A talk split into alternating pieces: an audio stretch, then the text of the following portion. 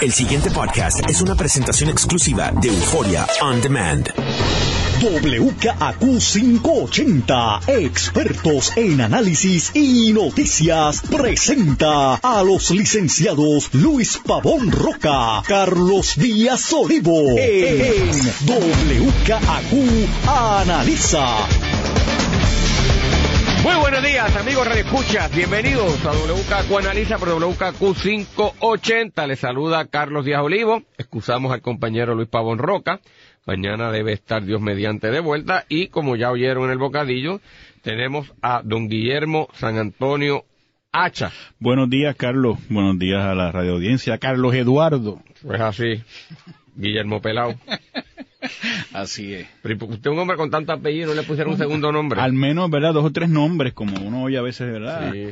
Usted, fulano, mengano, sotanejo, y al final seis. de todos los santos. Todo así, de todos los santos. Pues mira, Guillermo, qué bueno que estés aquí. Hay varios temas y quería empezar por uno que obviamente ha sido tanto en Estados obviamente en Estados Unidos, pero ya en el mundo, eh, que sigue desarrollando y quería es la designación de juez Kavanaugh y todo lo y la controversia suscitada. Pero quería analizarlo contigo, como también lo analicé el, el, el viernes con Luis Pavón Roca, luego de las vistas. Ya desde el punto de vista estratégico, eh, ciertamente hay un ángulo importante sustantivo eh, de un problema, ¿verdad?, de hostigamiento eh, planteado, un problema eh, también de temperamento se plantea de- de- del juez, eh, y otro elemento también de, de credibilidad, de que cualquier persona que venga y te haga un señalamiento y no corroborado, pues te puede descarrilar, y esos son aspectos sustantivos muy importantes. Pero yo también planteaba que me estaba interesante, porque ya eso se ha analizado mucho y se seguirá analizando, no es que no quiera analizarlo, pero a mí me parece interesante cómo los demócratas habían hábilmente eh, virtualmente descarrilado un nombramiento que parecía seguro, guardándose la carta del testimonio de la doctora Ford y escondiéndolo hasta lo último, dejando que pasara todo el proceso de vista donde en términos de los méritos jurídicos eh, el juez Kavanaugh pues, no había eh, ma- mayor cuestionamiento y estaba listo para descarrilarlo y ahí entonces empujan eh, la acusación de la doctora Ford, lanzan eh, insinuaciones de otros escándalos, provocan entonces la vista que se suscita la semana pasada, que la citan para el lunes, la logran posponer para el, El jueves. el jueves, le consiguen abogados a la doctora Ford, le pagan los viajes para que venga acá, se mueven hábilmente a través de los medios de comunicación para crear eso, y el mismo día de la vista logran generar eh, dudas eh, de por qué no hacer una investigación del FBI para corroborar esas acusaciones. Y hacen unos interrogatorios eh, muy bien centrados contra el, el, juez que dada la indignación que desde el punto de vista de él eh, eh, obviamente tiene, logra que conteste algunas veces demasiado efusivo, en ocasiones puede haber sido hasta irrespetuoso con algunos de los senadores, y ahí logran impedir que ese viernes ese, y el fin de semana se lleve a cabo la votación y, y logra entonces que se detenga esa confirmación. Yo decía que eso a mí me pareció maravilloso. Ahora veo, desde el punto de vista estratégico, mira qué interesante lo que los republicanos hicieron. Los demócratas parecerían creer, cuando logran esa movida estratégica, yo decía genial el jueves, que habían descarrilado el nombramiento porque no iban a conseguir los votos de la senadora de Alaska y la de Maine, y el senador de Arizona, Flake, estaba medio eh, confundido. Eh, pero logran entonces, y Flake dice, ah, bueno, yo voy a dar mi voto si aquí se hace una investigación del FBI. Pues se hace la investigación del FBI, Trump enseguida la valida. Cuando yo vi que iban a hacer una investigación del FBI y no iba a haber problema, yo dije, esa investigación del FBI, que era lo que yo me- siempre me he sospechado, no va a poder evidenciar ningún tipo de hostigamiento, porque probablemente va a caer en el mismo problema de credibilidad que siempre ha habido. Pero a los republicanos acceder a eso, ahí estratégicamente a mí me pareció que entonces ellos se la llevaron porque cumplían con la petición de los demócratas de que se hizo la investigación. Los dos senadores, los tres senadores republicanos que estaban medio tambaleantes se sienten cómodos porque se hizo la investigación y confirmaban al juez.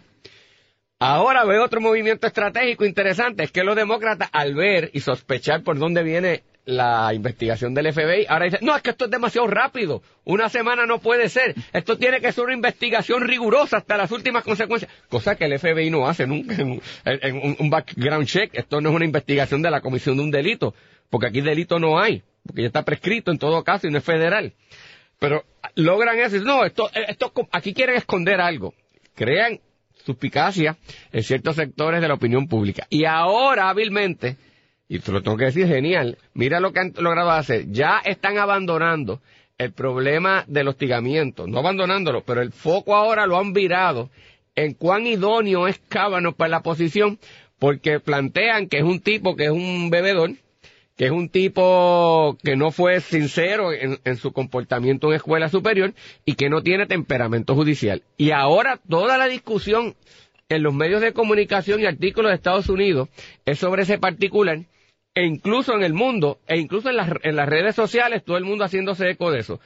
Que mira que sí son hábiles porque lo interesante es que el juez Cámara lleva cerca de 12 años en el ejercicio de una función pública o sea, este no es alguien que lo van a nombrar por primera vez. Es decir, el récord de exposición pública está. Nadie ha dicho que es un bebelata ahora. Nadie ha dicho que es un funcionario irresponsable. Nadie ha dicho que se ha proposado con una mujer, ni que ha abusado de un empleado, ni nada. Nada. Su récord es impecable como juez. Pero entonces ahora han logrado hábilmente su desempeño en escuela superior y en college que en Estados Unidos tú sabes que esos son unos borrachones eh, y, las fiestas que se hacen y películas sobre, sobre todos esos procesos, tanto de hombres y mujeres, en escuela superior como escuela eh, a grados iniciales de, de lo que ellos llaman college y universidad. Se bebe mucho, hacen muchas fiestas, que ese comportamiento universitario y lo que hizo allí, y ahora dice que le tiró y que una, un, un, un, refresco, unos hielos a una persona en la cara y que una la lata, una lata, una botella de cerveza. Correcto, y lo detuvo, pues todas esas cosas. y que un amigo de él fue preso por eso. Correcto. A mí me parece interesante porque fíjate cómo cosas colaterales se mueven estratégicamente para hacer esto. Es decir, esto no tiene nada ya que ver con la doctora Ford y el hostigamiento. Esto es un asunto de estrategia política entre demócratas y republicanos, de ejercicio burdo del poder y me parece maravilloso cómo lo, cómo lo, han cambiado, cómo lo hacen y cómo tanto demócratas y republicanos en un momento dado viran la cosa y asumen el control y cuando parece que se va a ir de un lado, el otro se lo vira y comienza la cosa. Me, parece ahora mismo que los demócratas han hecho eso y por eso, para dejarte a ti, es que creo que salió McConnell y dijo, no, no, no, no, el líder senatorial de los republicanos, esto se acaba esta semana y vamos a votación, porque me parece que se da cuenta que si esto sigue abriéndose, se sigue enredando y entonces se, acaba de, de, verdad de fulminar este el, el, juez. No hay duda, Carlos, que, que la controversia tiene un génesis como el que tú has descrito, ¿verdad? En una lucha política entre republicanos y demócratas por el control, por así decir, del Tribunal Supremo de Estados Unidos, sobre todo en un tema puntual, que es el tema del aborto. Y eso, a mi modo de ver, es lo que incentiva y genera eh, el antagonismo tan grande que hay con el nombramiento de Brett Kavanaugh al Tribunal Supremo de Estados Unidos. Como tú muy bien dices, es una persona que ha sido juez federal por mucho tiempo con los rigores que confirmar para esa posición conlleva. Y lleva ocupando una posición de juez de apelaciones del Federal Circuit que todo el mundo sabe. Años. ¿Cuánto? Once. Once años, que todo el mundo sabe que es el Tribunal de Apelaciones del circuito de mayor prestigio eh, en, el sistema federal de Estados Unidos. De ahí, lo más prestigioso sería a lo que aspira ahora, que es el Tribunal Supremo de Estados Unidos. Y que en el ejercicio de esa, de esa, de ese cargo como juez eh, de circuito federal eh, en el Federal Circuit, pues, ha, como tú dices, lo ha ejercido de forma eh, sin señalamiento, de forma honorable, intachable eh, que no todo el mundo esté de acuerdo con pronunciamientos que haya hecho, pues de eso se trata cada, cada, cada cual cuando toma una decisión. Siempre va a haber gente que hubiera decidido de otra manera, siempre hay gente que piensa distinto. El debate ha producido, sin embargo, unos señalamientos que son demasiado serios. Eh, lo, de la, lo, lo de la doctora Ford, por ejemplo, me parece que es el más dramático porque ella ha hecho un testimonio bastante emotivo eh, allí en el Senado, ha hecho unas expresiones públicas. Parece que eh, su terapista corrobora mucho de lo que dice. Ella lleva años hablando de esto que sufrió, creo que le había dado incluso el nombre. Años entre ellas, con, con eso, pero amiga. públicamente no. no. sí, entre ella y con su terapista, Carlos. Eso del 2012 en adelante. Por eso que él no, que no estaba nominado, es lo que quiero decir. Que era Pero antes ahí del hay proceso. duda, ahí hay duda porque ni estaba claro si le había dicho el nombre, después el marido dice que sí, que lo mencionó. Eso está medio confuso también. Bueno, toda esta situación es confusa, Es confusa. pero yo creo que eh, ocurrir de esta manera, Carlos, y las víctimas suelen permanecer calladas, y las víctimas les da vergüenza hablar, y las víctimas no necesariamente fácilmente salen a denunciar, y se trata de un todopoderoso juez del Federal Circuit que no es fácil tú ir a enfrentar y tú ir a acusar. Yo creo que se dan, y además la cosa emotiva y emocional que supone en una víctima, porque el comportamiento tradicional de las víctimas, según uno ha escuchado muchas veces, es no denunciar al agresor. Pero Guillermo, yo estoy de acuerdo contigo. Si, si aquí hubiera, pero, pero, pero es que el problema es complicado. Por- yo no estoy El- diciendo el que no problema lo es sea. complicado porque si en efecto hubo la agresión, no hay más nada que decir. El problema es que es la palabra de una persona de 35 años atrás contra otra persona que en su legado público actual es intachable. Y entonces, y que, y que ella, no es que ella dice, porque ese es el problema que tiene, y, yo, lo reconozco y sé todo lo que tú dices y lo suscribo. Y, y, he planteado que esto es complejísimo, porque eh, eh, eh, el tratar de ser justo con los dos, tú tampoco puedes olvidar lo que tú planteas de la situación histórica a la que ha estado sometido la mujer y, y, precisamente del problema de tu versión versus mi versión, suscrito. Pero el problema es que ella no es el caso de Anita Gil.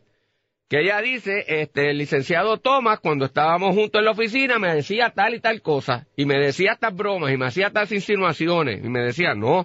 Ella dice, en una fiesta, donde estaba Golo, donde estaba Fernando, y donde estaba Guillermo San Antonio, a mí me hicieron eso. Entonces cuando van a Golo, van a donde Fernando, van a donde ti, ninguno dice, caramba, yo no me acuerdo de eso.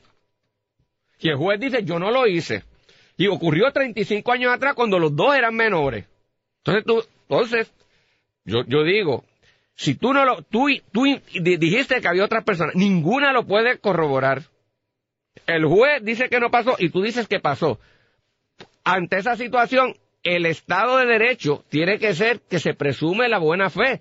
Porque no puede ser que presumo, porque aquel lo dijo y no lo puede corroborar ni las personas que mencionó, que tú digas entonces que, que eso te descarriló, sobre todo cuando ocurrió 35 años atrás, que ni siquiera era un delito, porque eran menores y eran faltas, o, habría un proceso especial para atender eso, eh, para que ahora, de forma prospectiva, se, se, castigue a esa persona, porque eso implicaría además del problema de credibilidad, que, que estoy adjudicando que es difícil, pero estoy tratando de plantear también la posición del juez. Que Guillermo no hay salvación ni redención. Que, que el, el tipo fue un borrachón. Que el tipo era un desordenado. Eh, entonces significa, y que vamos a suponer que incluso, porque eso no lo ha aceptado, pero vamos a adjudicarlo, que ocurrió esa, esa situación. En esas fiestas que hacen, en, sobre todo en Estados Unidos, y no estoy defendiendo la fiesta eh, y ese comportamiento, al contrario, hay que pararlo. Pero si alguien después en su vida, Pastor estuvo hasta preso, se corrige, lleva un récord impecable, pues, pues no hay salvación. Es decir, bueno, Carlos, pero, bueno, Carlos, pero ahora te digo yo, esa es la vida. O, Sí. tú, cre- o tú crees Pero, que un o- o sea- legislador o, un alcalde que ha ido preso, eh, por las razones que sea de corrupción y, se- y demás, después puede aspirar a, a- podrá aspirar a lo que sea, pero no tiene derecho a decir, no, tú no. Yo no te, El partido perdóname. lo descalifica. Yo, ah, yo te digo, siempre he tenido problemas, porque la Constitución dice que hay un derecho de rehabilitación claro. y Dios en el cristianismo, del cual tú defiendes, Claro, dice que es- tú te arrepientes y Ah, puedes bueno. tener la vida eterna. Para Pues- pues arrepentirse tiene que arre- para arrepentirse tiene que arrepentirse. Sí, ocurrió Y de lo- verdad. Por eso. Pero si no ocurrió de verdad, no tiene que tú- arrepentirse. Lo que tú estás planteando supone que ocurrió Y tú, y que, él puede. Y tú que no, ocurrió se lo está dando no, por bueno. yo Pues no se lo estoy dando por bueno. Yo, si yo fuera senador, tuviera un grave problema en mi conciencia. Porque esa gente yo. allí tiene que escucharlo y tiene que decidir. Ajá. Y es una afrenta a cualquier víctima Si ocurrió, ¿Y si no ocurrió? pues es un problema para él y su familia. Es un qué problema las dos hacemos? Eso es lo que yo te digo. Pues el mal menor. ¿Cuál es el mal menor? Pues hay que seguir indagando y a ver qué el FBI Y si el trae. FBI pero óyeme, pero- pero ha habido corroboración, Carlos, corroboración de una conducta,